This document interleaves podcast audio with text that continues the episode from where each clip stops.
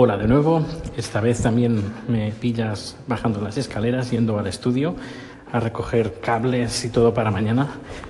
es que, bueno, bueno, el tema de formatos de vídeo, esto es una locura, una auténtica locura. Eh, creo que lo comenté, estoy haciendo un manual de vídeo y lo que más me está llevando tiempo, que mañana continuaré, porque mañana tengo bastante tiempo, tiempo libre, entre comillas, eh, tiempo que estaré en el tren, tres horas, y aprovecharé lo que hago, aprovecha, aprovecho para hacer el manual.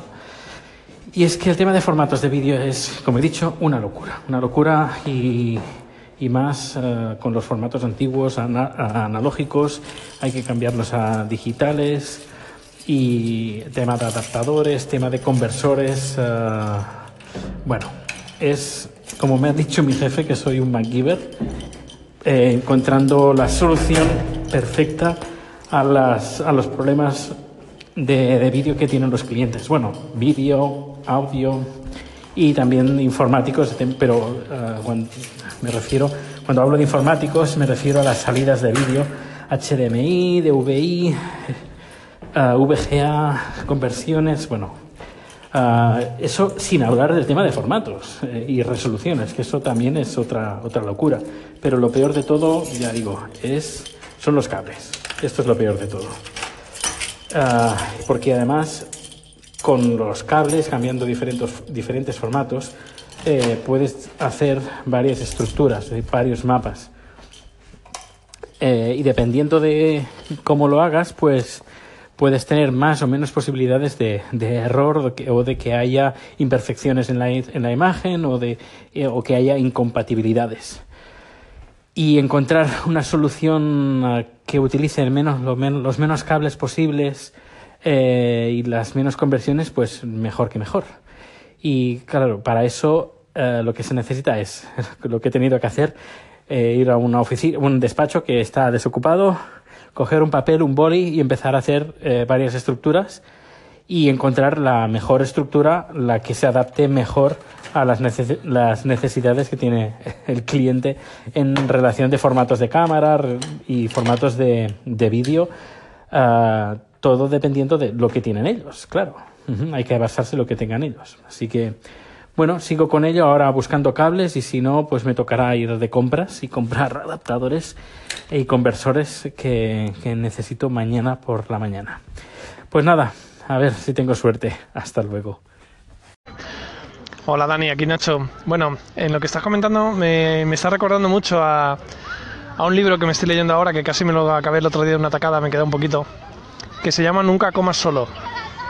Eh, no me acuerdo del autor, pero vamos, eh, pocos libros hay con ese título. Eh, y habla de, de, de, lo beneficioso que es el tema de, de los contactos, de cómo tiene que haber una metodología y es toda una ciencia. Lo que estás comentando, las dificultades para encontrar gente, me lo ha recordado un poco, ¿vale? Estás en un, un contexto un poco complicado, pero bueno, me, me, gusta mucho todo, todo ese tema. Yo acabo de vivir una experiencia fantástica que contaré en, en mi emisora. Y te recomiendo que te lo. Bueno, yo creo que te puede gustar el libro. Nunca comas solo. Eh, está en Amazon, está en Kindle, están todos los formatos imaginables, ¿vale? Y si no, me pasas un correo y te lo envío en, en PDF. Venga, un abrazo, chao. Nacho, gracias por el, comentario, eh, por el calling. Le voy a echar un vistazo a este libro. La verdad es que, mira, tengo una, una cuenta de, de, pago porque es la única opción que hay en Meetup, eh, que tenía un grupo de, podcasting y nada, eh, lo he cancelado. Como ya había pagado por seis meses, me caduca creo que finales del mes de marzo, sí, así que bueno, he cancelado la cuenta y he dicho, mmm, voy a echar un vistazo a los mensajes que tengo. Tenía uno, se ve que hay una persona que, tema de podcasting, quería, quiere crear un evento y le he dado permiso como coautor, no coautor, no, sino co-creador de eventos. Y vamos a ver qué tal si él le da una vidilla, una segunda vidilla antes de finales de marzo, porque si ya digo, finales de marzo se cancela, que aún no lo puedo, lo puedo tirar para adelante, pero si todo sigue igual de parado, eh, lo voy a cancelar en el mes de marzo.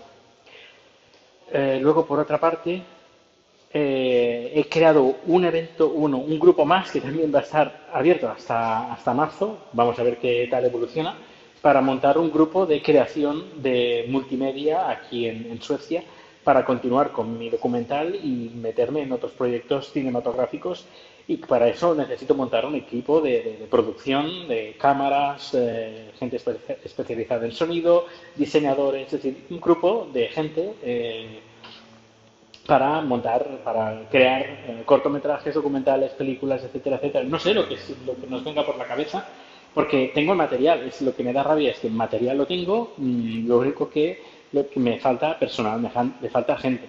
Tampoco hay dinero como para estar pagando a personal, pero bueno, al menos montar un pequeño grupo de, 15, bueno, 15 días soy muy, muy optimista, pero al menos unas 10 personas, ah, yo creo que estaría genial eh, para, para tirar adelante proyectos de este estilo.